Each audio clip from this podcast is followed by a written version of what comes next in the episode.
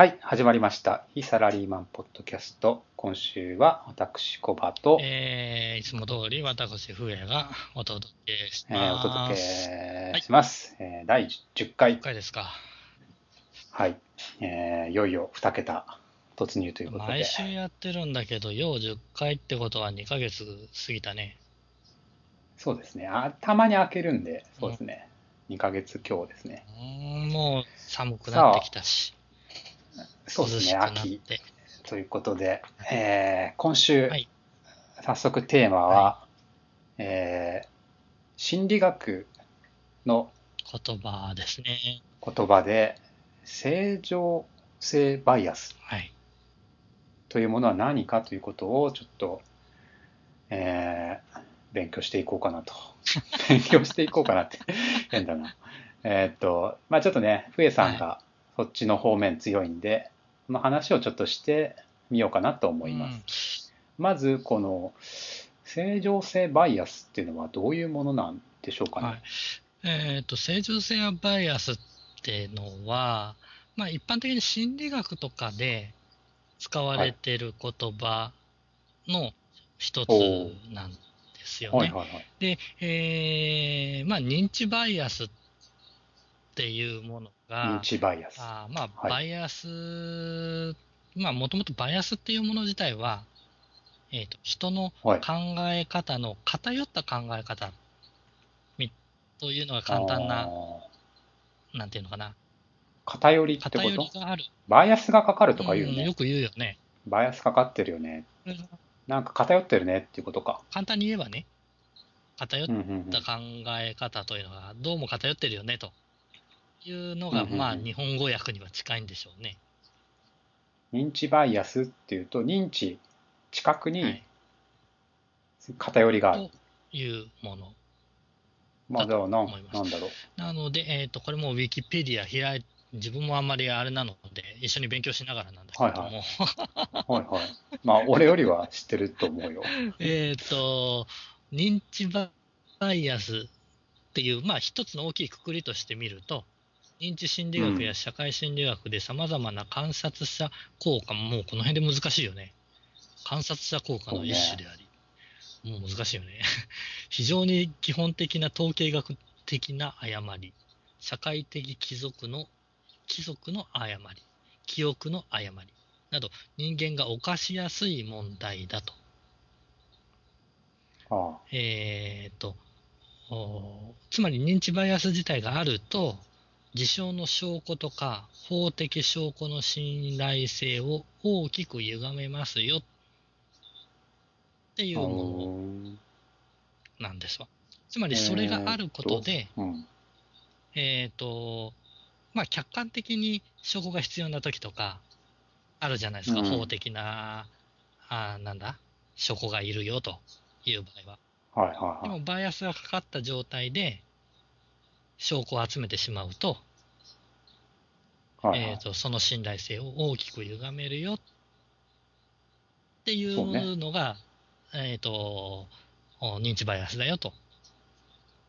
そうね。まあ、さっきの話で言うと、バイアスっていう言葉自体がそもそも偏りっていう意味だから、偏りがあると正常的な判断ができなくなるよ。それは認知においても一緒だよっていうようなってことだと考。えでいいのかな。はい、はいはいではい。その中の一つの正常性バイアスってのをはい今回は、まあ、説明というのか、正常性にバイアスがかかってると。あそうそうそう、正そういうことだろ常性にバイアスがかかってるってことでさ、簡単に言ってしまえばそういう。ことだよね。偏りが正常側にあるってことだよそうね。そうです。偏ってんだけど、これ正正常だ正よって。。ああ、なるほど、なるほど。だから、あのーああ、なるほど、そういうことか。お今のままでも大丈夫だよと。いそうそうそうそうケーっていうつまり。えっ、と、今中国の株価の暴落な状態ですけど、はいはいはい、バブルがこれが1弾けて。ヶ月ぐらい前、2ヶ月ぐらい前、3ヶ月ぐらい前となってくると、はいはいはあの、落ちてはいるんだけど、大丈夫じゃん。あの、急成長してる国だよと。大丈夫だよ。それがずーっと続いていって、下がってるのにかかれば、まだ大丈夫だって、あの、まだああ、あるまだ上がるじゃん。ね。上がってる途中じゃん。そんな数ヶ月で悪くなるわけないよ、みたいな。なんか自分の、この、いい、都合のいいことだけ見ちゃって、都合の悪いのはちょっとこう目に入らなくなるよね。それが、いわゆる認知の部分でのバイアスなんですよね。あ、それバイアスかかってるっていうふうに捉えるんだ、心理学では。そし、そう。なんかも、盲点というかさ、なんていうの、見えてないいっていう考え方かなって思う、抜け落ちてるうんというよりは、正常、正しい方向にバイアスがかかってるって考えるんだね。えっ、と、特にそれがね、えっ、と、緊急時だとか、うん。なんだか自分に対してストレスがかかってる時とかは、特にうん。そういうものが働くらしいんですって。これ楽観主義ってことでしょ？まあ、まあ、平たく言うと。平たく言ってしまえばそうなんですけどね。緊急時になるとさ、すげえ悲観的な人もいるじゃん。ああ、大丈夫かな？ダメかな？とかさ、ああ、失敗するかもな？とかさいや、でも逆にそういう人もいれば、もう完全に諦めちゃう人もいるじゃない,、いるじゃないですか。もういいやって、テスト何にも勉強してないけどもいや、いいやどうと。でもなれみたいな。それはでもさ、それ正常性バイアスな それ正常。性バイアスじゃないです。それは諦めてるだけでしょ。あのー今のままで別に問題ないよと。本当に信じきってるってことでしょ？大丈夫って。っていうのが、あーまあ、正常性バイアスというもの自体で、あの、もともとこれが言われ出したのがですね、結構災害があった時に、この正常性バイアスっていうのが出てくるんですわ。災害で、えー、どう、例えば、どういう、例があるんですか？ーよく出たのが、あー一番よくあれしたのが、韓国でうん、フェリーが沈ん韓国で。あのー学生やら何やら。行って、そうそうそうそう。ゃない？で、はいはいはいそれが沈んでるのにもかかわらず、逃げずに、ああ、アナウンスが、のあの、そこ、その、言うことを聞いてた。あの、沈んでってる最中にね。ああ、部屋で待機しなさいみたいで、な。あのーなんだ？乗務員、乗務員じゃない。えっ、と、乗組員だけ先に逃げちゃったみたいな。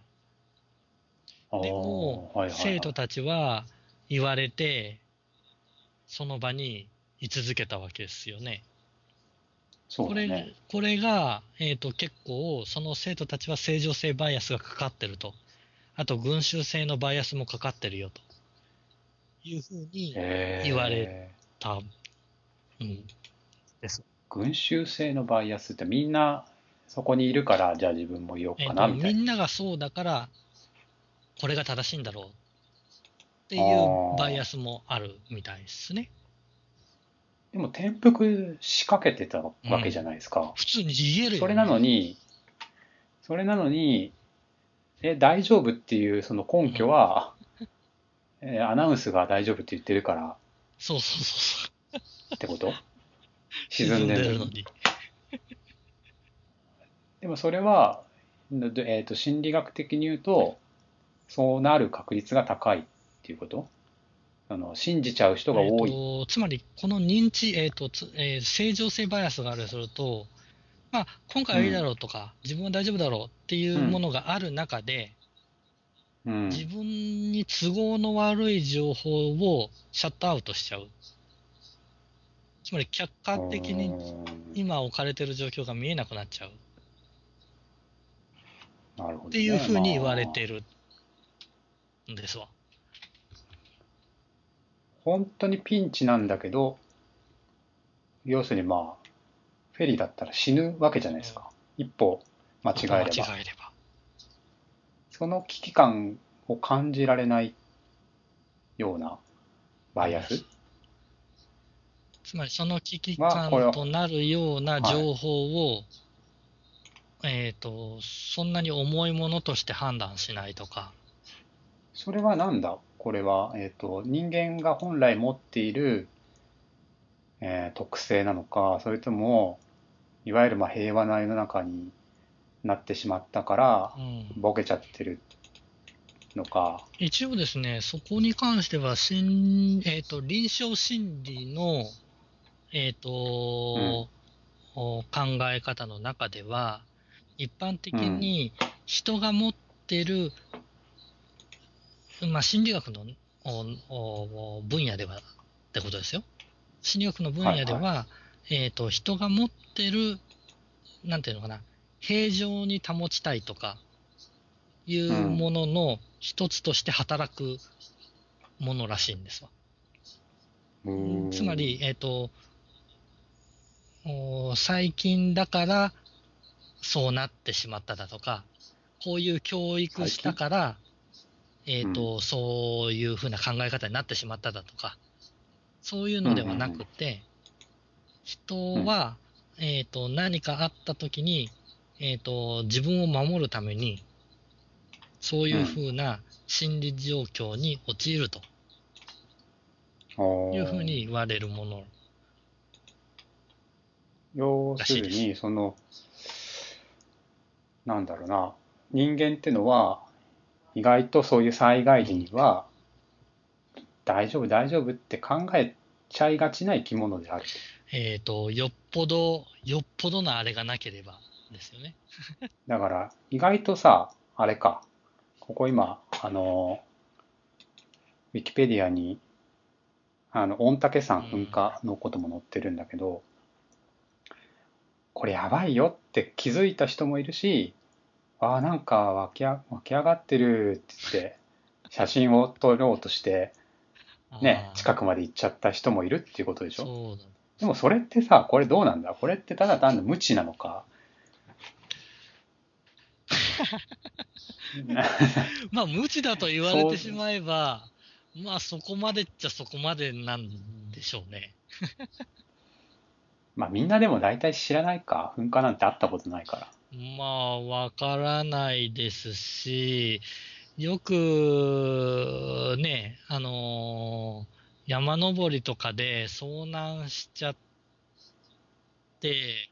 すごい軽装で山登りしちゃうとかいうあのも、人もいるわけじゃないですか。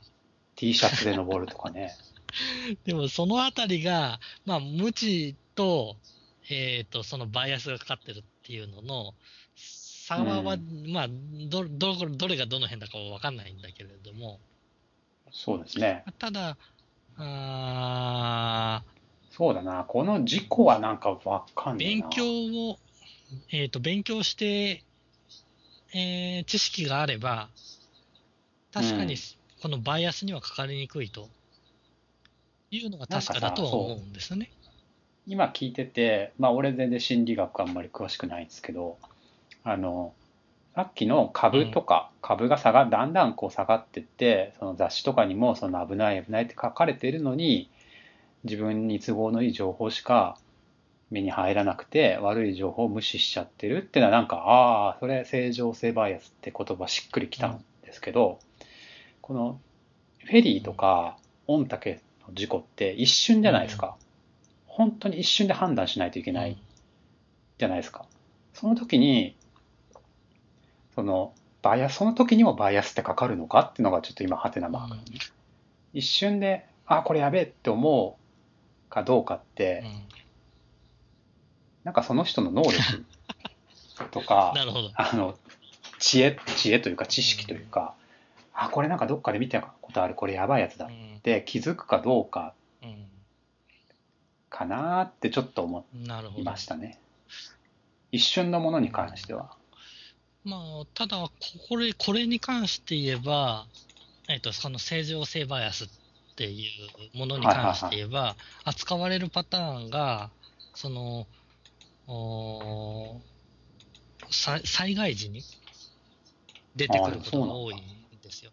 へーえーそれはどうしてかっていうと、えっ、と、通常時で、へその正常性バイアスっていう言葉よりも、通常時で使う場合はさっき言ったみたいに、バイアスがかかってるっていう感じでしか、あのー一般的には使わないんですよね。ーで、そのバイアスがかかってるって、バイアスって言ったら、まあ、さっき言ったみたいにいっぱいあることが分かったんですけど、あの、名前つければ正常性バイアスだとか、うん。えっと、認知バイアスの中でも、うーんなんだ、確証バイアス、追証バイアス、アンカリング、保守性バイアスとか、なんだかよくわかんないのがいっぱいあるんですけど、この、えっと、正常性バイアスっていうのはその中の一つであって、その中の正常性バイアスっていうのは特に災害の時に、えっと、逃げ遅れたりするような、えーことを指すっていうこと？えーっと、ただその災害時によく出るっていう時は、えーっと、人が通常時でない場合に置かれた時に、うん。えっ、と、ストレスを感じるわけ。非常事態だと。これやばいんじゃないの？って思うんだけれども、それとは反して、平常心を保とうってことで、自然にその正常性バイアスっていうのが強めに出るらしい。ああー、でもそうなのか。なんかでも、に言われてるから、この正常性バイアスってのは、あの、お事故とか災害時によく使われる。ああ、なんかわかるかもしれんな、それ。本当にやばい時って意外と冷静ってやつでしょいや違う？それはそれで別なんじゃない？いや、本当にやばい時って、なんかその辺で、さ事故がバーンと起こった時とか、本当は逃げないといけないのに、意外と冷静で、こう、え、なになになにみたいな。多分それは、あの、そういうことじゃないのかな。心の、その正常性バイアスに傾いてるというよりも、うん。心の作用的に、うんえっ、と、平常時でいないといけないってところを強調された部分なんじゃないですか。うーんです、うん、その。その動きの中の一つが、正常性バイアスうん。なわけで、つまり冷静だけれども、えっ、と、バイアスかかってるから冷静じゃないわけじゃないですか。で冷静じゃないそうだ偏っね。てるから、えっ、と、正しいわけではないわけじゃないですか。確かに。でも、さっき、えっ、と、小林さんが言ったのは、えっ、と、すごいなんか、災害ややばいことが起こってるのにかかわらず、冷静だっていうのは、うえっ、ん。と、物事を判断しようとか、そういうふうに思ってる気持ちがあるのであれば、ただそれは心が平常であることを求めてるっていう動きなだけで、ね正。しいか間違ってるかと言ったらば、まだ正しい方なのかなって気がするんですけど、それが間違った方向に行っちゃうと、偏った情報で、えっ、と、うん、まだ大丈夫だよと。今ね、あの、ちょっとネットで調べてたら、あの、韓国地下鉄火災事件っていうのが出てきたんですね。うん。あそれはの、知らないと。知らないですか ?2003 年に起きた通勤ラッシュで地下鉄放火事件っていうのがあったみたいなんです地下よ。鉄で火事やばいよね。そうそうそう、これ、調べれます？韓国地下鉄、えー火災事件っていうのがあって、その写真が載ってるんですね。ちょっと待ってね、送れないな。ああ、えっと出てきた。うわ、でねすごい、じゃ。これなんんかね、みんな座ってんだ、普通に煙の中で。煙もくもくしてんのに、みんな、あの、普通に座ってるの、乗車客が。で、まあ普通の人が見ると、なんで逃げないのって思うじゃん。るか、煙が来てるから、顔下にしないとまずいよね。とか窓を壊すとかさ、思うじゃん。それが、なんか信じられないけども、多数派同調バイアスと正常性バイアスっていうのがかかかって、なんか、意外と凍りついちゃって、逃げれないと。足がすくんでるわけじゃないよね。なんだろう、これ。なんか、普通に座ってるよね。ねえ。煙が来てるのにもかかわらず、頭を低くするわけでもなく、口と鼻を押さえてるよね。これなんかうん、これ、怖いよね。これびっくりした、今見て。え、これのこと？と思って。ああ、でも、これなんでしょうね。多分みんな同じだよって、みんな同じだから別に大これ大丈夫じゃないっていうのが、多数派同調バイアスってやつと、うあん。正常性バイアスって。ね、なんかもっとパニックになってさ、逆のバイアスが、うんねわー、キャーってなりそうな感じもするんだけど、あ、これすごいね。これこそまさにさっき言ってた話だよね。大丈夫大丈夫、大丈夫って。大丈夫じゃないよね、でもね、どう見ても。どう見ても。これだ、超やばいな。これ200人も死んだんだって。えー、じゃあこんな状況で一酸化炭素中毒とかになってくよね、こんなんじゃ。でもこれ誰か一人が騒ぎ出しても、残ってる人は意外と冷静に死んでいくってこと？うーん。だってこれ全員がこんな落ち着いてるわけないでしょ。一定数の人はさは逃げ、てるでしょうね。逃げたり騒いだりしてるでしょ？だけど、ある一定の人たちはこういうふうに冷静に、なんかあったのかな？煙いわーとかって言って、でも大丈夫でしょうって、全然大丈夫じゃねえよって話だけど全然大丈夫じゃないよね、これ。でもまあ、それが多分、非常時における正常性バイアスが働いちゃった場合、とうん。いうことなんでしょうね。これは、えーっと、その、えーどうしたらこれは 防げるんですかね？これ、防げる、防げないの問題ではなくって、多分。はい。えっ、と、そういう風になっちゃう可能性があるっていうことがまず一つなんじゃないかなと。それを知っておくこと？ね、人の特性としてそうなることがあるぞっていうこ知とをっておく。知っておく必要があるで。あと、さっき言ったみたいに、えっ、と、無知なのか、無知じゃないのかって結構大きいと思うんですよね。知ってるのか知ってないのか。うん。なので、9月の頭とかに、あの、防災訓練とかよくやったじゃないですか。やりましたね。うん。で、またこの時期になるとテレビとかでも、どこどこが防災訓練でとか、あのうんうん辺で、えっ、と、ちゃんと何かあった時に、どうしなくちゃいけないっていうことぐらいの知識は、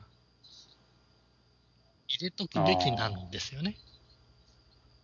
んそうねそうすれば、えっ、と、倍、えーその煙が来たら煙から逃げるってことぐらいは、常識として頭の中にないと、ああ。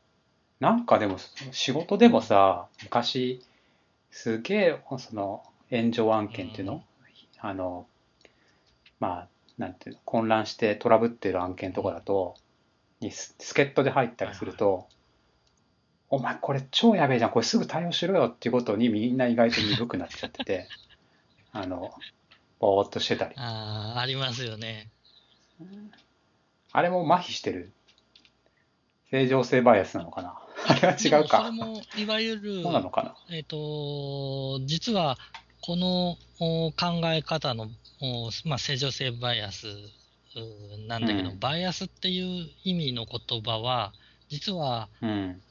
ビジネスとかでも使われ出してるんですよね。はいはいで、それが今言った内容にぴたり当てはまるんですよ。え、うんそうなの？これ、なんていうの？いや、そをれは普通に、えっ、と、ビジネスの中ではバイアス、バイアスっていうふうに、CS はバイアスってちょろ。ちょろと言われ出してるへえ。ものです。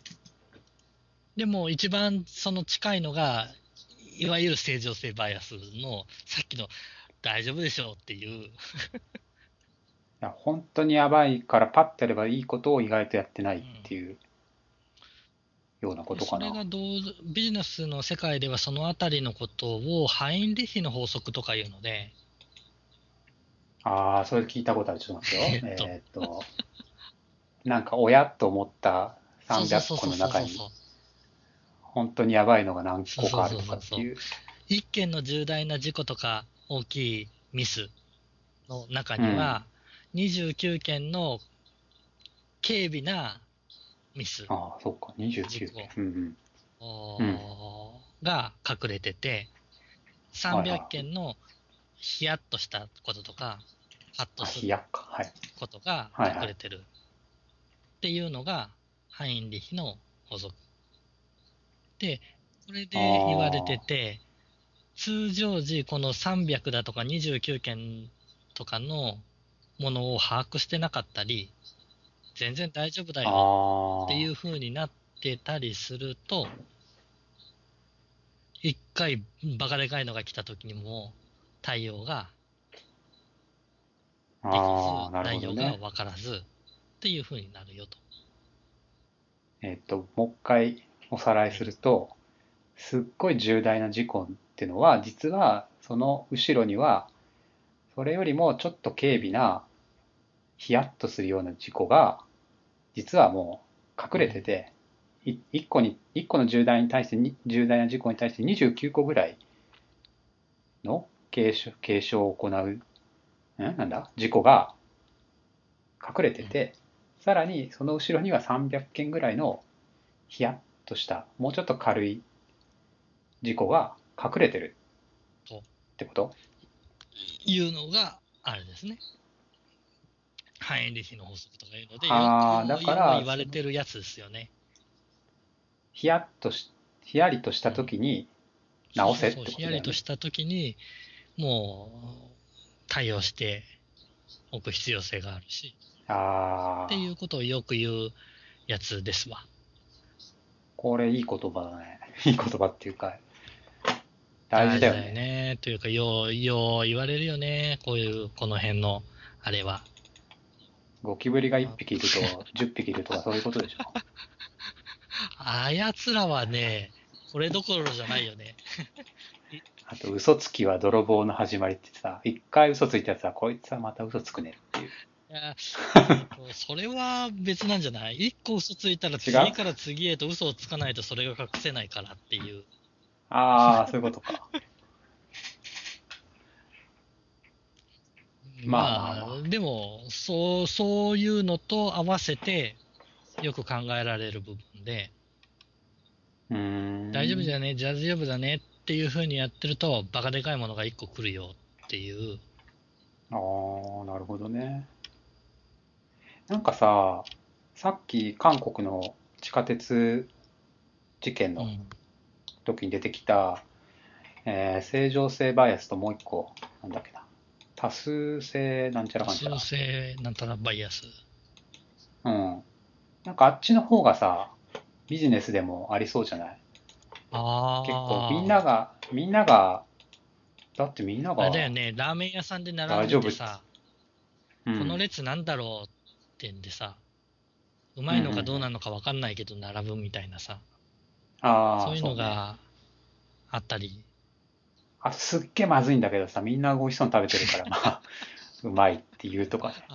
多数派同調バイアスかあのーセミナーとか、あと、なんだ、教育、う。うんーとか、これ特に日本人はさ、この多数派同調バイアスって強い気がするな。なんか人と違ったことをさ、言ったりすると、結構、結構煙たがられたられたり、するよね。辛いじゃない？特に小ちっちゃい頃とか、小中。そうだよね。だから、会社の中でも、これちょっと社長言ってること、まずいんじゃねえかな。ちょっとおかしいと思うんだけどな。なんかトレースしてると思うんだけどな、とかさ。思っても、みんな何も言わないから、まあ、いっかっていう。それが通用してるから、まあ、いっか、みたいなね。多分それ多数派同調バイアスじゃない？悪いと思ってても、言えない、みたいな。うん。それはあるだろうね。でも、実際に結構それは皆さんか、あの、体感したこと自体もあるのかな。これ面白いね。そうなんだ。あると思う。こバイれアスの種類によっては、本当に身近な偏りうんだったりするんですよね。そうね。となっちゃうと、えっ、と、結局偏る、まあ、いわゆる職業の偏りとかもあるわけじゃないですか。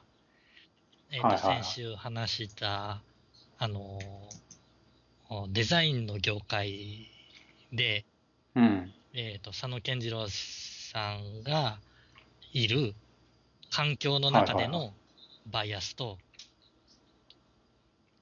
うんそうね。それとも、ちょっとデザインといえども、商業的ではない完全なデザイナー、あと、デザインで食べてる人のうん。考え方と、えっ、と、おなんていうのかな、プロ意識とかいうの、そのあたりも違ってくるわけだし。なんかね、ちょっと話がずれるかもしれないんだけど、最近読んだ本で、その、会社でさ、そういうあやおかしなことがあっても、意外とみんな言わないと。言えないと。本音をね。こうした方がいいとか、あれおかしいんじゃないとか。だから、最近は、その、匿名のチャット、あ自分が誰かってわからないで、まあなんかし昔あったじゃん、匿名、なんか箱があってさ、あのし意見箱みたいな。あああいう感じの、あの、サービスが流行ってんだって。へえ上司とかとその匿名で話をうん。するサービス。例えば、DNA っていう会社が、フラットっていうサービスを出してるんですけど、DNA フラット。うん、FLAT。これアプリがあって、アプリなんですか？そうだね。これ、誰が投稿したかがわからなくなってるってことです？そう、匿名チャット。結構あの、解説企業一覧って載ってるんですけど、意外と大手が、というか逆に大手じゃないと、うん、意味ないね誰がやってるかが分かっちゃうから。わか、わかっちゃうからね。そうそうそう。なんかね、これも俺なんかあんまり納得はいってないんだけど、まあ、うーん、まあそういう感じになってると。本本音を言いづらい。だから、さっきの多数派同調バイアスっていうのは、えっと、災害じゃなくて、日本ではえ通常の業務において かかってるということなのかな。いや、でも、同様の内容はかかってるんでしょうね。これが正しいんじゃないかうんみたいな。あれで、ああ。みんながやってるから正しいみたいな。そうね、言えない。だから本当に、さ、経営者は、経営者っていうか上司は、本音を社員から、えっと、その本に書いてあったのは、結局経営者は、社員から本音のことを聞きづらい時代だから、こういうツールを使って、本当の現場の声を聞く必要があるみたいなことだったなんるだね。ほどね。確かにそういうのは必要っちゃ必要だけど、それができてないって、仕事においてそれができてないっていうふうになるとまずいよね。まずいよね。正直まずいよね。うん言えよ言言えよって引っ張りたくなるね。引っ叩きたくなる。なんでその時言わなかったんだよって話になるじゃん、絶対に。なる、なるけど、まあ、末端、大きい企業の末端だと言わない？だろうね。2チャンネルに書いたりしてんのかな？いやー、どうなんでしょうね。あのーあるじゃんね。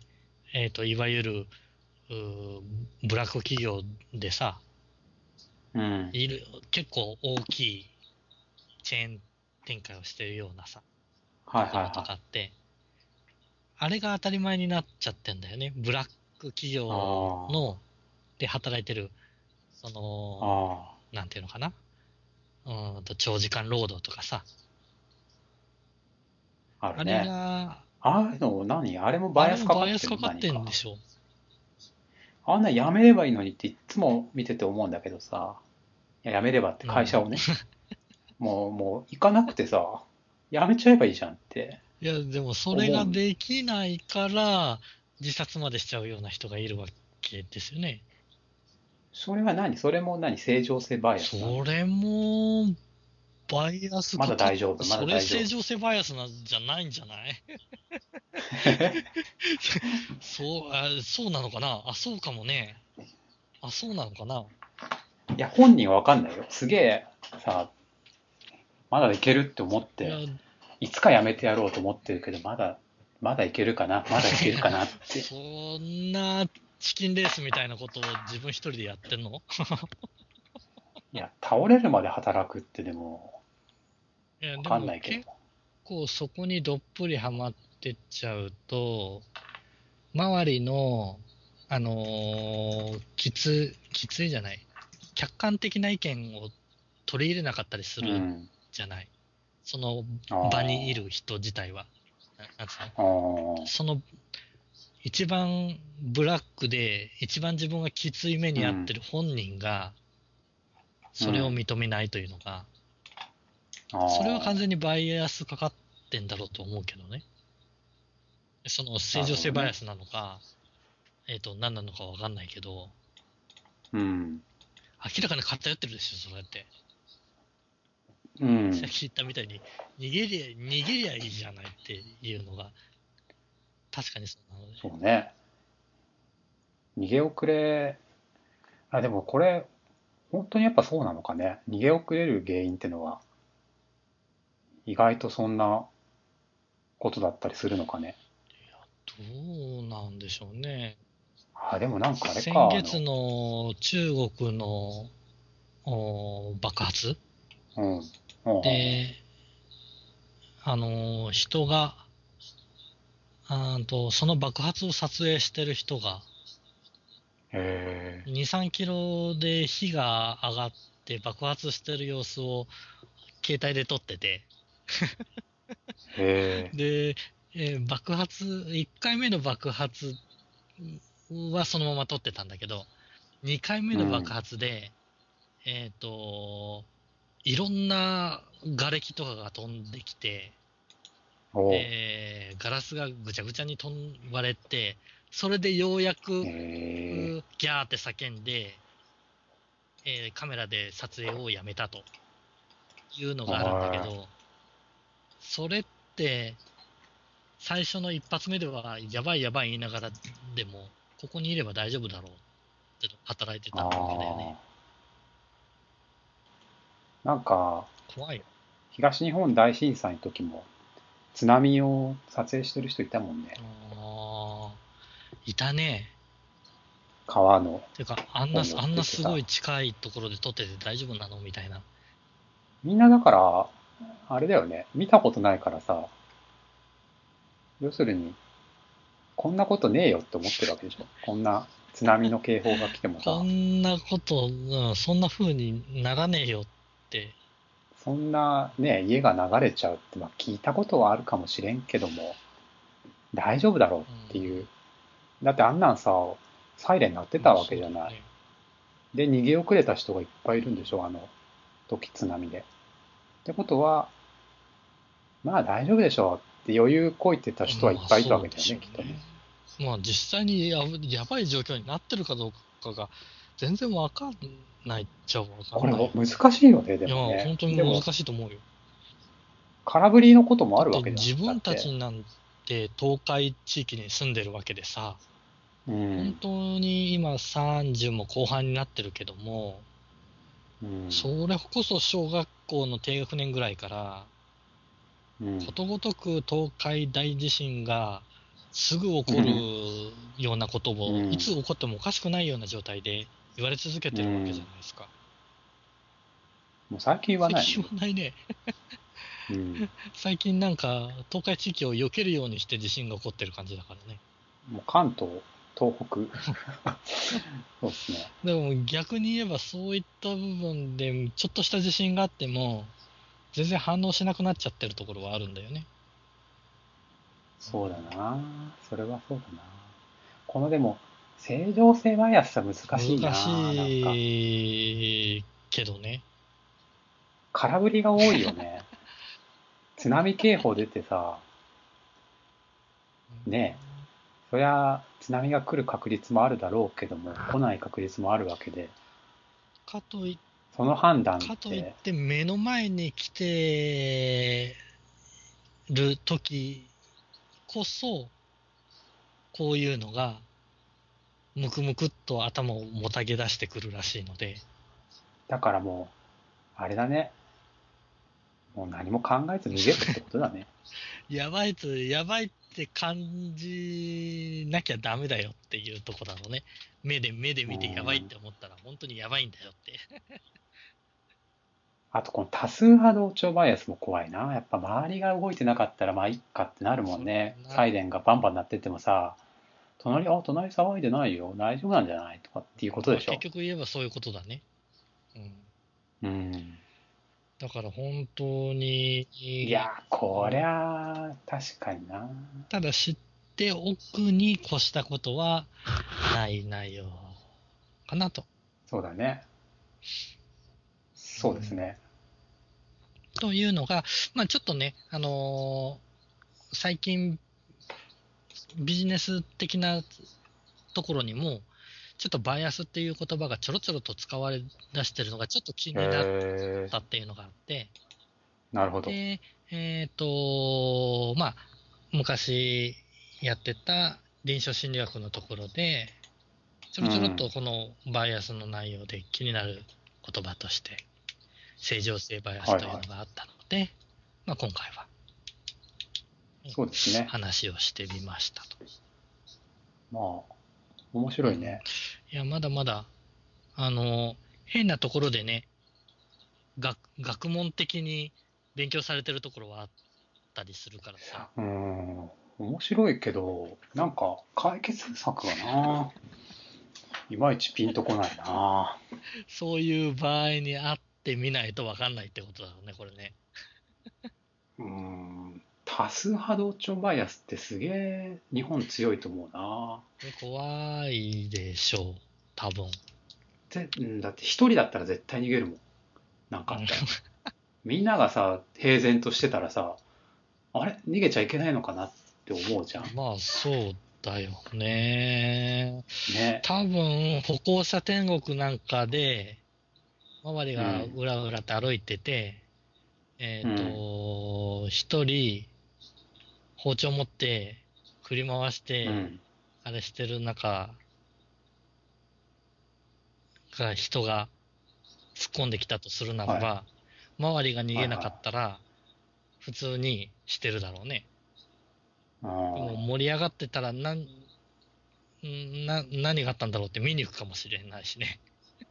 あー。あー。そう考えると、まあな、でも仕事でもな、本当に、すげえやばい事態が起こっても意外と動かないよね、みんなって思ったことはあるけどね。本当に。いや、動く人は一部ですよ。あまあ、危機感持ってる人はね、やっぱ違うだろうけどね。でもね、あの、そういう子は出世するよ。し 下の子見て、下の子っていうか後輩とか見て。ああ、そうなんだ、やっぱり。そう感感度が良くないっていうか、まあ、筋が悪いっていうかさ、なんていうの。ああ、なんとなくわかるよ。勘、勘がいいとかって言っちゃうんだけど、結局それすげえやべえよってことに気づかない子もいるわけよ。すげえ怒られるんですよね。まあ、結局はそういったあアラアラートというのかさ、うん。えっ、と、危機意識というのがさ、まあ、それがプロ意識という業界も多分あるだろうとは思うけどさ。うん。自分で頭、自分の頭で考えるのとかね。まあね。なかなか面白い話を聞けましたね。はい。あの、非常時に頼れる人になりたいですね。そうだね。だから、まあ、そうだね。常になんかバイアスかかってるって思った方がいいんだね。でしょうね、多分。それに関して言えば。そうだね。みんながわーって言ってる時こそ特にそうだよね。はい。じゃあ、今日は？今週はこれぐらいにしましょうか。ちょろっと真面目な話だったけどね。むず難しすぎて自分もなんだか何言ってんだかよく分かんなかったところがあったので、俺なんか一冊読んでみようかな、本。なんかおすすめあります？これに関して書いてある本はね、あるのかな？ない。探してみようか。人はなぜ逃げ遅マれるのか。ジでそんなもんがあるの？災害の心理学ってのがある災害の心理学これでもあれだな。2004年だから、大震災前だな。人は皆自分だけ死なないと思っている。この、なぜ逃げ遅れるのか面白そうだな。えっ、とね、行動意思決定論、バイアスの罠、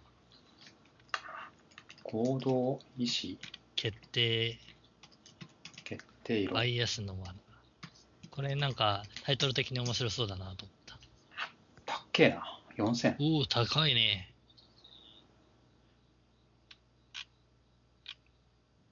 うーん。なるほどね。でもこの辺りだと行動心理学とかその辺にも関係してくるのかな。そうだね。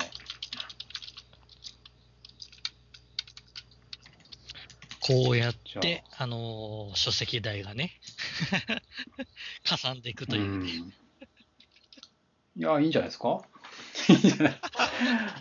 読めば全然本なんて安いものだと思いますよ。まあね、フリーでやってるからにはそれが経費になって落ちていくからいいんだけどね。まあそうだし、やっぱりさっきの最初の話じゃないけど、知ってる知らないで、まあ。我々は結構ね、フリーなんかだと、そうだよね。あの、左右しますから、するもんで。直結しますから。売り上げ立ってないけど、まあ、あの、先月頑張ったからいいかなんて思っちゃった日にはね。そうだね。はい、じゃあちょっと、なんか読んできます。ははい。じゃあまあ今週はこれぐらいで。はい、また来お疲れ週。様でした。はい。